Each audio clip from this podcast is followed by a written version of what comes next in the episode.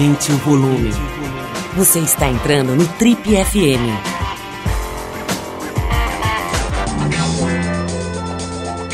Oi, aqui é o Paulo Lima e a gente começa agora mais um Trip FM, o talk show da revista Trip.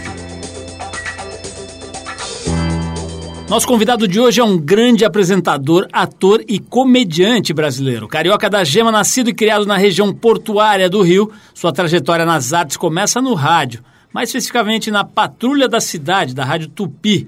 Em 2008, depois de alguns anos fazendo pequenas participações em produções da Globo e apresentando programas no canal de vendas Shoptime, ele criou seu próprio show de stand-up, o Falando a Veras, um espetáculo que lhe rendeu o convite para integrar o elenco do Zorra Total da Rede Globo.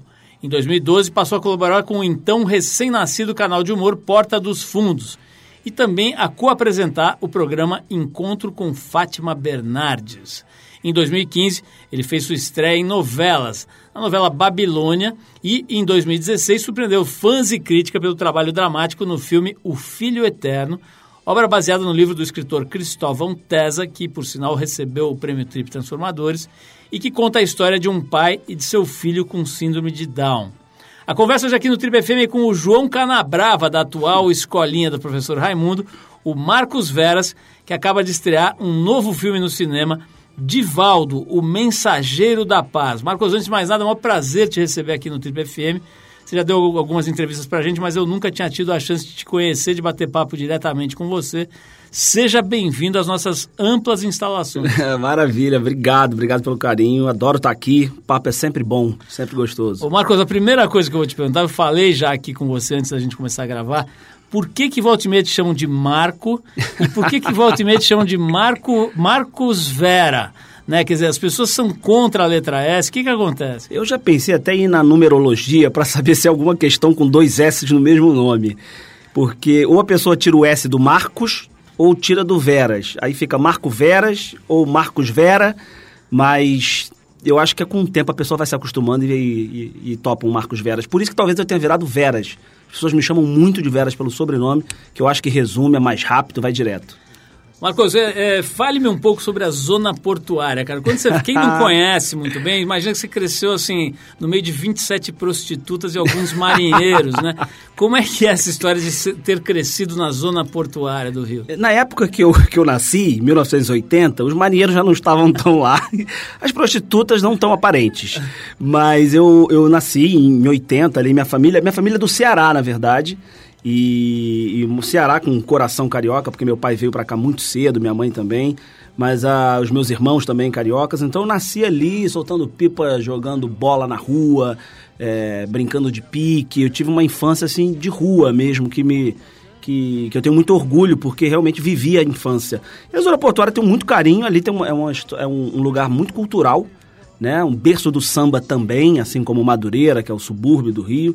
Ali é berço do samba, berço do funk, é, onde os escravos chegavam ali também no porto, né? O Morro da Providência, o primeiro morro carioca, um dos primeiros do Brasil. Então eu adoro a zona portuária que agora está revitalizada. Estão é, tentando imitar ali um pouco do, de Puerto Madeiro. É, ainda falta um pouquinho, mas vai chegar lá. Cara, você, como é que você classificaria do ponto de vista socioeconômico a tua família? Você era classe média, você era mais para pobre, mais para rico? Eu era classe, classe média baixa, se é que isso existe. Mas acho que sim, era uma classe média baixa, nunca me faltou nada. Então, também eu, não, eu poderia, depois de estar hoje, sei lá, bem sucedido na carreira, podia falar: olha, eu já passei por tanta coisa, sabe? Apelar para esse lado. E, e meu pai sempre trabalhou e deu tudo o que podia dar para mim, para os meus irmãos. Eu estudei em escola particular até a quinta série, depois eu fui para a escola pública, mas eu sempre tive lá o, o dinheiro do meu pai ou da minha mãe para comprar minha roupa, para poder sair, mas era classe média baixa. É, e longe, longe da riqueza, até porque a zona portuária é uma zona ainda que, que sofre ainda com pobreza, com muita favela ao redor, e automaticamente as pessoas não são ricas que moram ali. O meu irmão mora lá até hoje, é, tenho parentes e muitos amigos que moram lá hoje, mas eu sempre tive de, de tudo, assim, ou o suficiente para viver. E a tua, tua formação, como é que você vai parar aí no mundo das artes cênicas, humor, etc? Você fez, eh, já começou a se encaminhar desde cedo? Eu sempre, eu sempre gostei, eu me peguei. A gente, quando fica mais velho, vai lembrando um pouco da infância. Eu sempre me peguei assistindo muita televisão, muito cinema. Eu sempre gostei dos artistas. Então, eu, eu, eu, entre os meus irmãos e os meus primos, é o que gostava de música, o que gostava de programa de humor. É, então eu ficava em casa assistindo os Trapalhões, Sai de Baixo, Chico Anísio, Jô Soares, o Gordo e o Magro, Chaplin, Woody Allen. Eu amava isso já desde moleque. Então, na escola, fui colocando isso meio que em prática, mais conhecido como bagunça, bagunceiro da escola, da sala de aula. E apesar disso, era um bom aluno. E aí fui ficando apaixonado por esse universo e fiquei pensando, tentando responder aquela pergunta que todo mundo faz quando a gente tem 15 anos: o que, é que você vai ser quando crescer? E às vezes a gente não sabe né? E aí terminei o segundo grau, falei, vou entrar na escola de teatro, antes de saber o que eu quero ser, antes de entrar numa faculdade. Entrei na escola de teatro, me apaixonei, fiz um curso profissionalizante, como se fosse um curso técnico de teatro. Me apaixonei e ali comecei a trabalhar e não parei mais. Isso foi em 99. Então, de 99 para cá, esse ano 2019, estou completando aí 20 anos de carreira, graças a Deus. Olha só, cara, uma coisa que, que eu acho interessante, a gente tem volta e meia conversa com figuras mais ou menos da tua geração, né? Recentemente teve, o, inclusive, o, eh, o Fábio Porchat teve aqui, acho que umas três semanas atrás, Pô, mais meu ou menos. irmão. E, e é interessante, quer dizer, ele tem essa, essa presença muito forte aí no humor e, e fez alguns filmes de cinema, mas sempre com essa pegada indo para graça, para comédia, né? Sim. É, você já fez esse papel num, filme, vamos dizer assim, dramático, né? um drama, né? Sim. O, o Filho Eterno. E agora está de novo numa produção, digamos assim, séria, né? É, sobre a vida de um grande médium, né? É, que eu confessei para você que eu não conhecia, mas estou vendo aqui que o cara é mega conhecido. Super. A gente vai falar do Divaldo já já.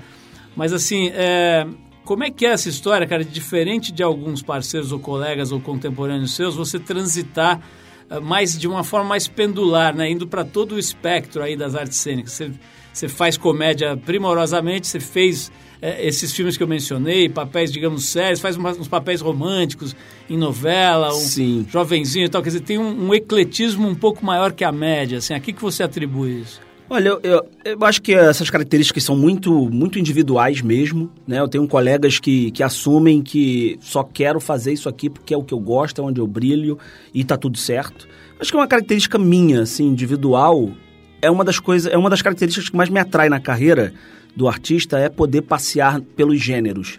É poder. Por isso que eu tenho até dificuldade em responder quando alguém me pergunta o que você gosta mais de apresentar, fazer teatro, cinema ou televisão.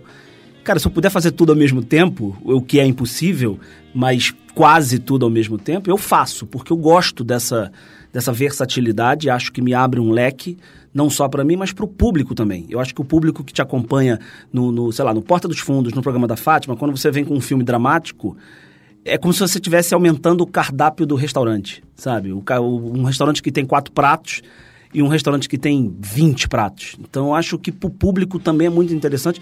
Eu, eu percebo essa receptividade do público quando eu faço um trabalho diferente do que ele está acostumado. Eu falo, caramba, Veras, eu não sabia que você fazia isso. Agora, isso quer dizer que a gente corre o risco de ver um, você lançar um álbum de música, você começar a cantar também ou não? Olha, não duvide de mim, Paulo. que, ó, música é um, algo que eu adoro, toco percussão é, de maneira cara de pau, mas toco. E gosto de cantar, quem sabe um dia. Fica a dica aí.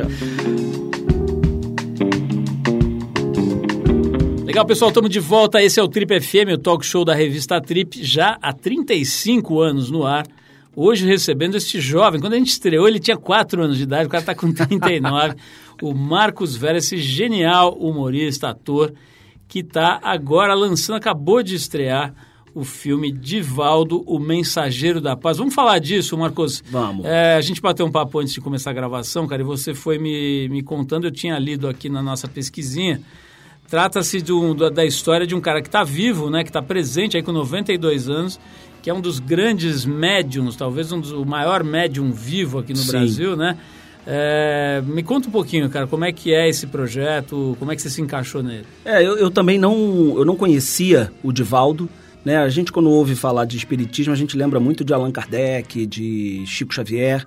E o Divaldo Franco é um baiano é, de Salvador e ele é contemporâneo do Chico Xavier. E quando eu fui convidado para fazer esse filme pelo diretor Clóvis Melo, que é o, o idealizador do projeto, ele me chamou para fazer um personagem que de cara eu achei curioso, que é o espírito obsessor.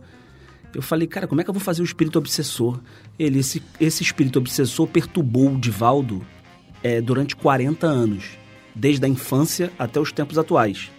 Então eu queria que você fizesse esse personagem.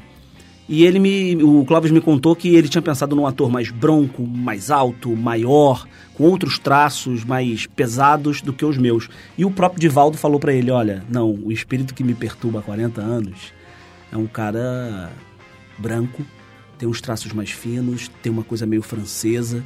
E aí o Clóvis me chamou para fazer. Tem uma caracterização para isso, para transformar esse cara de uma forma mais vi vilão e, e, foi muito bom fazer o filme, porque realmente eu, eu, ainda sou muito leigo nesse, nesse tema de, de espiritismo, mas eu respeito muito, acredito muito, e o olhar sobre a religião, sobre a doutrina do espírita, muda automaticamente para toda a equipe, para quem fez o filme. E o Divaldo é um cara muito sábio, muito especial. É um cara que fala de amor, que é algo que as pessoas vira e mexe esquecem de, de praticar né? Só falam e não praticam. O cara que dedicou a vida inteira a ajudar os mais pobres. Isso está no filme. A gente vê ele ajudando é, pessoas que a gente na rua não observa tanto. Morador de rua, mendigo, o mais pobre. E o Divaldo mostra isso no filme, como ele faz isso de uma maneira não sensacionalista, de uma maneira natural. Como é que é, cara, assim, para quem não viu o filme, que é o meu caso, né, e que não conhece tão bem o espiritismo, como é que é essa coisa do espírito? Como é que é o obsessor? É, o espírito obsessor. É um. É como se fosse o diabinho. A gente tem lá o, o, o anjo da guarda. O, o Divaldo até usa esse termo. Ele, para os católicos, a, o espírito amigo, que também está no filme, que quem faz é a Regiane Alves, é, é como se fosse o anjo da guarda. E tem o capetinha que todos nós temos, o seu boitatá do pobre do, do, do, do Divaldo, é isso? É quase isso, exatamente. E aí é. como é que é? No, no, filme é como se ele estivesse conversando, enxergando. Ele enxerga e esse obsessor, esse meu personagem, o tempo inteiro aparece para ele para perturbá-lo, para diminuí-lo, para humilhá-lo, para atrapalhar a vida dele. Então toda vez que o Divaldo está indo fazer ou uma palestra, ou um aprendizado, ou ajudar alguém, o espírito obsessor aparece para atrapalhar. É como se explicando porcamente, é como se você pegasse um dia da tua vida, aquele dia que deu tudo errado. Bateu o carro, trânsito, é, voltou um cheque. Aquele dia horrível da tua vida pode ter sido através de um obsessor. Cara, eu, eu, eu, eu ia fazer uma brincadeira aqui. É engraçado como a gente já está se policiando mais, né? Fazer uma coisa, você fala, humilhá-lo, espezinhá-lo, diminuí-lo. Fala, bom, é mais ou menos como o chefe, né? e, Mas é e, tudo bem, o chefe ainda está é, podendo ainda fazer. Pode, ainda né? pode, é, é, puta, eu não vou, prometo que eu não vou fazer a pergunta dos limites do humor e tal, mas assim, esse mecanismo que rolou comigo agora, né, cara? Sim. Uma espécie de, de, de sistema de autopreservação, Sim. eu diria como é que é isso, cara, para quem vive de humor? Cara, eu, assim, falando de mim e também, claro, de uma forma geral, eu sempre tive um filtro. Antes dessa onda do, do, do, politicamente correto, do incorreto, das polêmicas, eu sempre tive um filtro. Por uma característica. Nunca gostei de polêmica, nunca fui pelo humor da agressão ou da diminuição do outro. É, não, eu, essa coisa de rir do outro quando o outro não autorizou você rir dele. Eu nunca gostei. O que aconteceu agora é que esse filtro aumentou. Você agora usou esse filtro antes de falar do chefe, né? E acho que isso aumentou também nos comediantes, nos artistas, nos atores. Mas também é um paradoxo, né? Porque também ter filtro demais faz com que você não emita opinião. Então é uma briga interna, é o obsessor e o espírito amigo o tempo inteiro falando: caramba, eu falo isso porque eu, talvez eu ofendo o Paulo, ou eu vou falar porque eu preciso dizer a minha opinião? Então, encontrar o equilíbrio entre essas duas coisas, nos tempos de hoje, principalmente com rede social, onde todo mundo lê do jeito que quer, é mais perigoso. Mas a gente vai passar por isso, eu acho. Acho não, vai. Me, me, fala um pouquinho do, desse trabalho aqui. É outro trabalho muito legal que você está fazendo agora, né, cara? Que é do, do João Canabrava. Outro dia eu vi você, acho que foi no programa do Bial, né? Junto com o Tom Cavalcante. Sim, no programa do Bial. Foi demais Muito legal encontro. esse encontro e tal. E o, e o Tom Cavalcante falando de você com o maior respeito, né? é, vamos dizer assim, abençoando alguém que fez um personagem que ele criou, né? Sim, personagem dele, né? Como é, como é que está sendo esse, essa, essa experiência aí para você dessa, desse programa? Cara, um sonho, assim, sendo bem clichê e bem apaixonado pelo projeto, é um puta de um sonho, porque eu passei a vida, minha a infância e início da adolescência, assistindo Escolhendo o Professor Raimundo. Então eu assisti muito Escolhendo. E todo, acho que todos nós, né? Você também assistiu, são personagens que a família inteira conhece.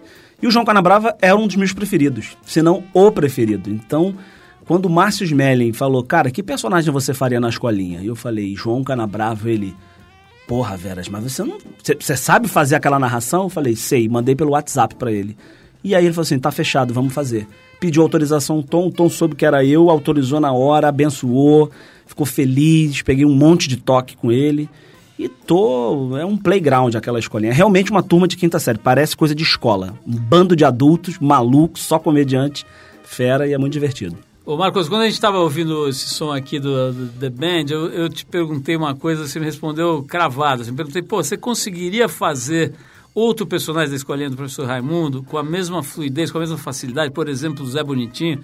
Você falou na hora, acho que dá e faria, né? Acho que sim. É, é, sem querer forçar a barra, mas o, você, tá, você teve agora contato com um médium importante, né, cara? Alguém que, enfim, tem essa conexão com o, o além, digamos, sim, né? Sim, é, não tem uma conexão com a tua profissão, cara? Você não acaba sendo meio vamos dizer assim, uma ponte entre personagens, histórias, outras vidas aí? Dizer, é força barra fazer essa conexão? Acho que não, cara. Eu acredito, eu, eu, sou, um, eu sou um crente, assim, nas coisas, inclusive nas coisas sensitivas, agora que você, você sentiu isso e resolveu perguntar. E eu acredito nessas coisas. Acho que o ator, é, e quanto mais velho ele vai ficando, mais sensível ele vai ficando, mais sábio ele vai ficando.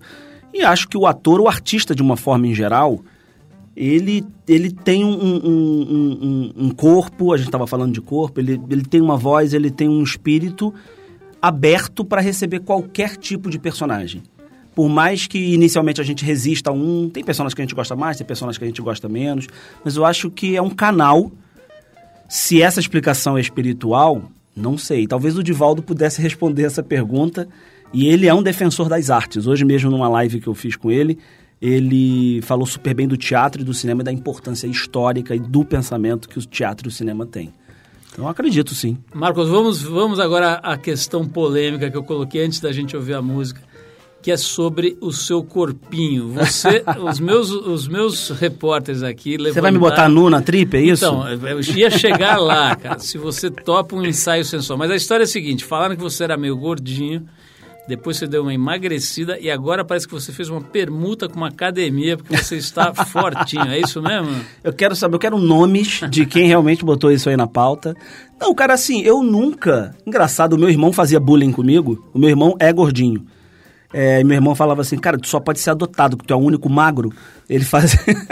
eu sempre fui magérrimo, magro, magro, magro. Mas teve um período ali entre 2012 e 2014, época de Porta dos Fundos, programa da Fátima, eu bombando com Falando a Veras, ensaiando uma peça com Jô Soares, onde ele dirigiu.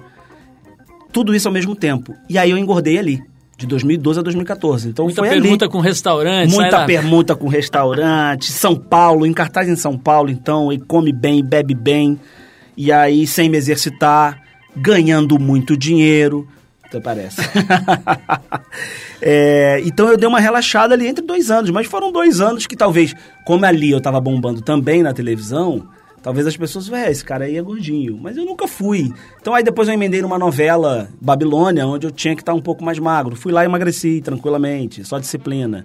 Depois eu fui fazer um policial apaixonado na novela Pega Pega. E aí eu tava magro. O que, que eu fiz? Vou malhar, porque senão ninguém vai acreditar nesse, nesse policial. Que personagem franzino é esse? Que policial franzino é esse? Fui lá, dei uma malhada, dei uma encorpada e fiz o policial. Aí agora fui fazer um espírito. O espírito tá de boa, pode estar, né? Tá tudo certo. Então, agora que bom que agora vocês estão achando que eu tô sarado. Já posso fazer um ensaio nu na trip ou semi-nu. Eu acho que você devia fazer nu, mas assim, eu quero saber se precisaria de folder do papel, de páginas assim.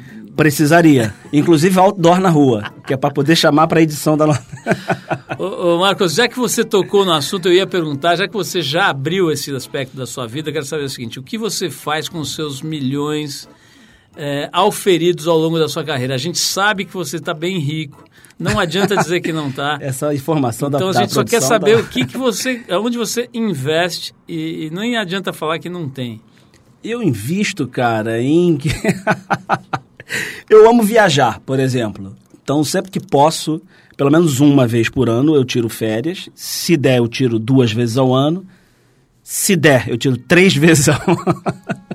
mas nem sempre dá. Mas eu adoro viajar, seja para sei lá, Petrópolis, que é uma hora do Rio, seja para Portugal. Eu acabei de passar 10 dias em Portugal de férias. Mas é mais ou menos como o Fábio, o Fábio Pochak, ele fala que é assim, uma coisa tipo uso medicinal da viagem, né? Ele vai porque se, se ele não for, ele não consegue ficar um segundo sem fazer 300 coisas. É verdade. O Fábio, o Fábio tira mais férias do que qualquer um de nós juntos. O Fábio toda hora. E ele vai para países, enquanto a gente pesquisa, vou para Portugal, eu vou para, sei lá, vou para Nova York, o Fábio vai para Quênia, para o Vietnã.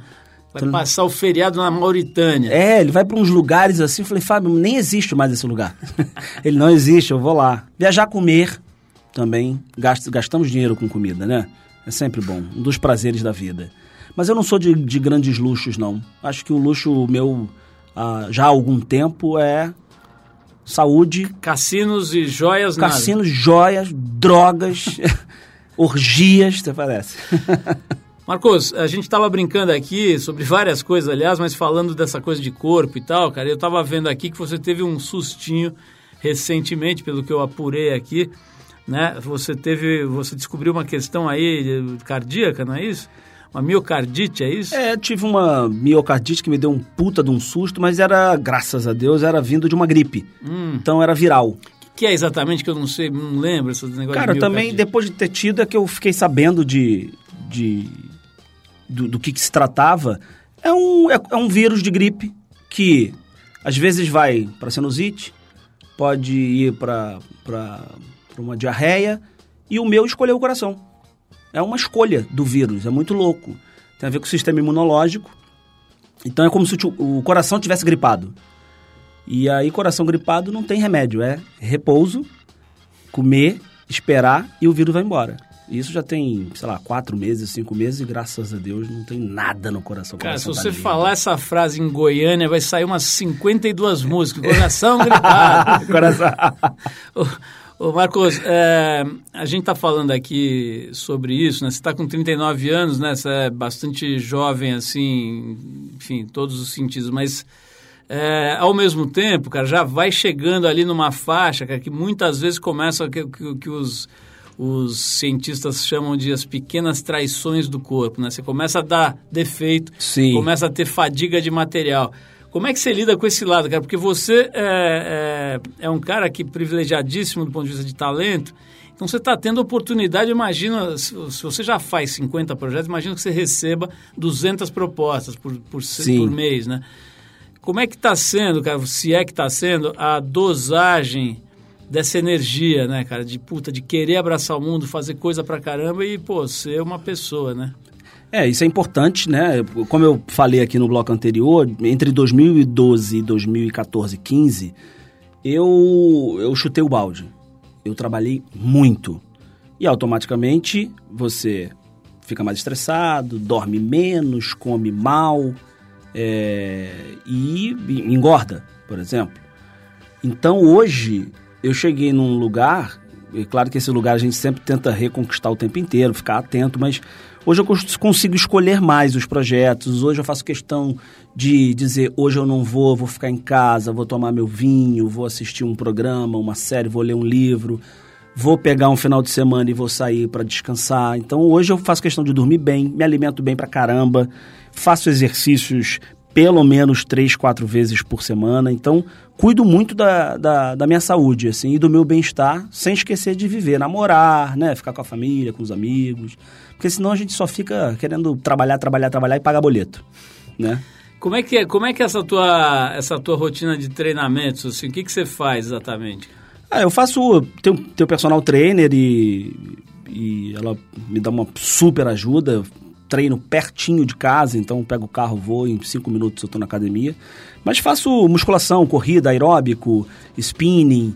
É, agora eu não estou podendo jogar um, um, futebol porque o joelho deu uma sentidinha, mas eu joguei, a última pelada que eu joguei foi no Maracanã, com o Zico, futebol beneficente lá dos artistas, que foi demais. Mas vira e mexe jogo minha bola, jogo tênis. E gosto de nadar também, andar de bicicleta.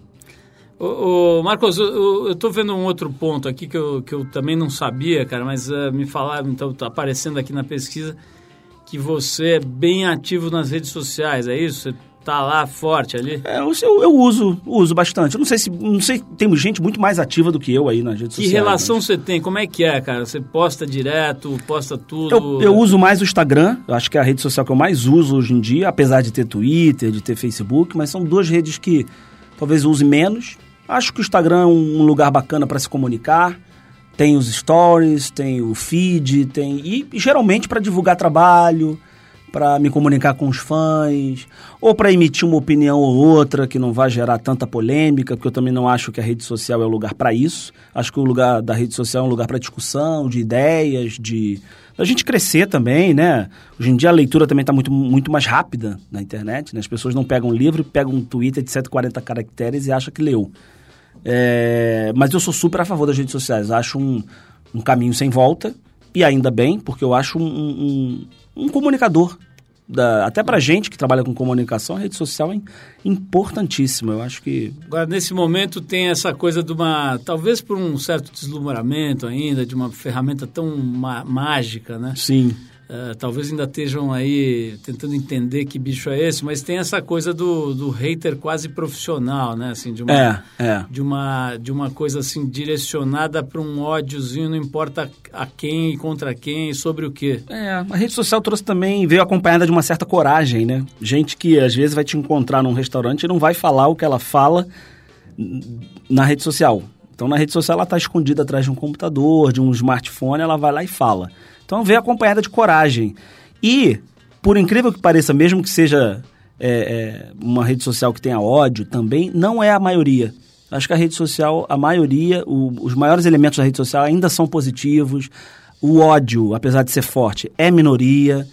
E, por incrível que pareça, é democrática, né? Rede social é democrática pra caramba. E a gente precisa cada vez mais de democracia, porque está em risco.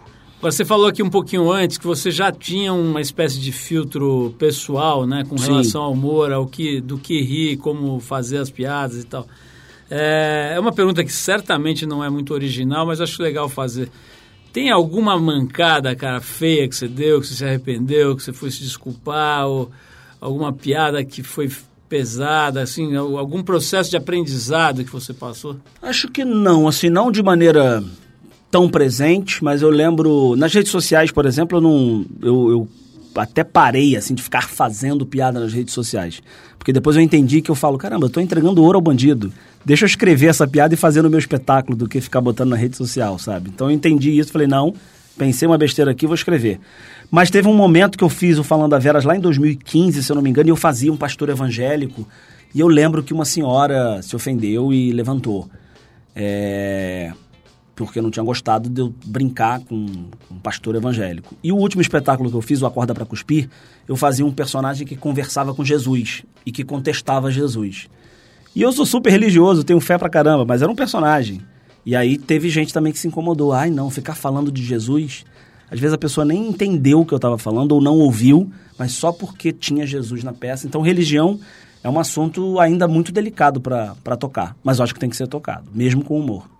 Ô, Marcos, você já, teve, já tem um grau de exposição grande já faz tempo, né? TV e tudo, né? Então já ficou bem famoso, conhecido. E, e Fátima Bernardes e tudo mais. É, agora, quando você faz aquele, aquele protagonista, aquele figura par romântico, né? De novela lá, com uma mulher linda e tudo, acho que muda um pouco, né, cara? Como é que é? O que, que acontece na tua vida pessoal quando você vai para esse lugar? Cara, eu acho que muda o olhar da, da, do público né? A primeira reação é, ué, o Vera está fazendo agora um galã? Então é muito mágico a profissão, porque você pode fazer um espírito obsessor, que é um cara feio do mal, e você pode fazer um policial que é galã.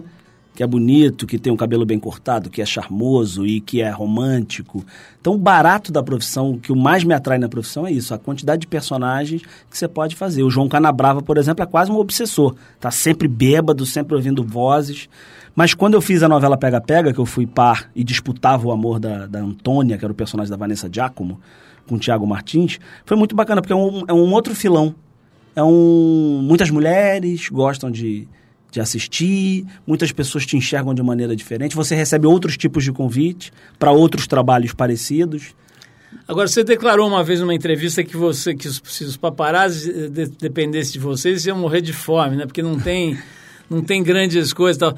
É isso mesmo? Enfim, se o paparazzi souber onde está, vai te pegar em situações delicadas. Cara, eu acho que não. Eu sou amigo dos paparazzi. Eu encontro no aeroporto, encontro no shopping, eu falo ok, eu poso para foto e tal. E não tal. te incomoda isso? Não me incomoda, não. Eu acho que, enfim, não invadindo a minha privacidade, não estando na minha varanda.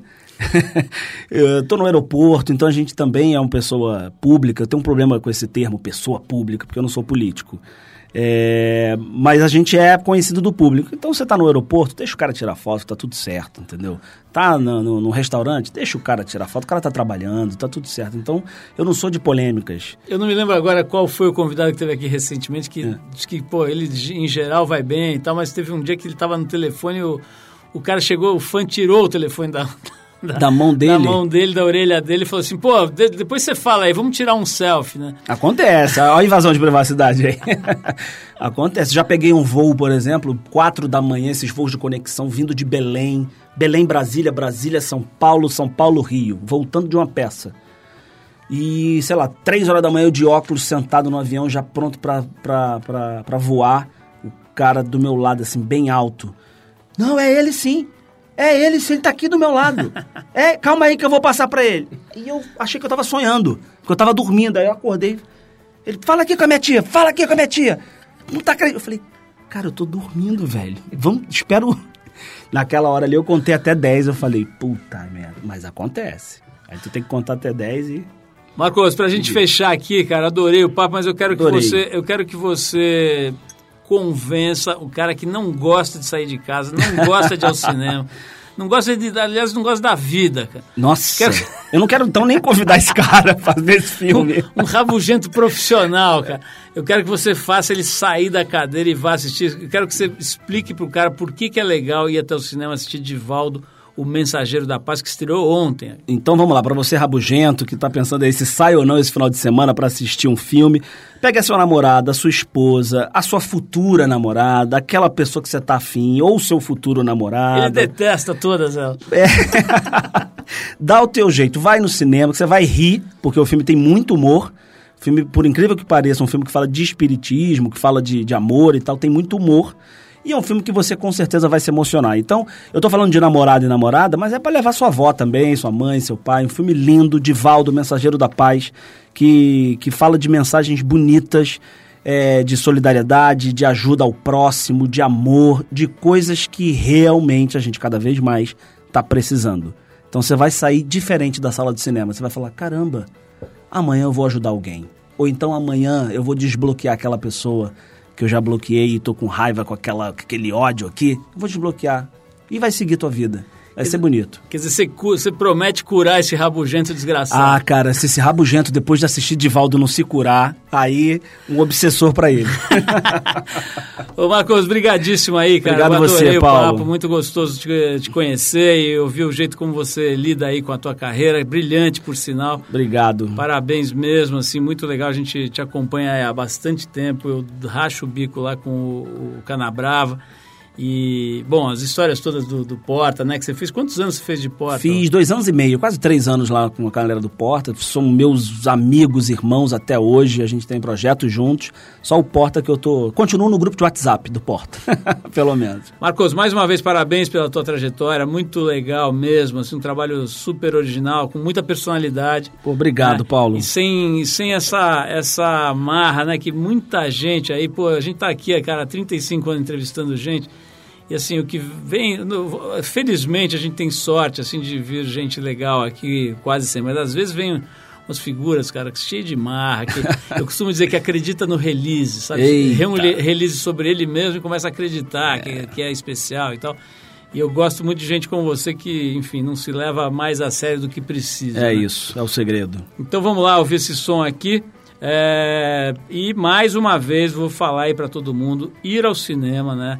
Prestigiar o cinema nacional está precisando nessa época. né? Exatamente. Gerador de empregos, de cultura. E um filme muito interessante, é isso. Uma, uma pegada que não se vê toda hora. O, o, o diretor é o Clóvis Mello, tem uma longa carreira aí no cinema publicitário. E esse é o segundo longa, é o segundo dele. longa dele, é.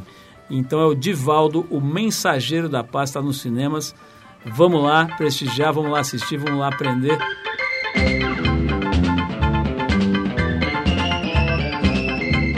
Bom, é isso, pessoal. O Trip FM é uma produção da equipe que faz a revista Trip e está há 34 anos no ar. A apresentação é de Paulo Lima, produção e edição de Alexandre Potashev. Quer falar com a gente? Escreve para o rádio.trip.com.br. Quer ficar mais perto do nosso trabalho? Procura a gente no youtube.com barra revista Trip. Na semana que vem a gente volta com mais uma conversa boa aqui no Trip FM. Abração e até a próxima.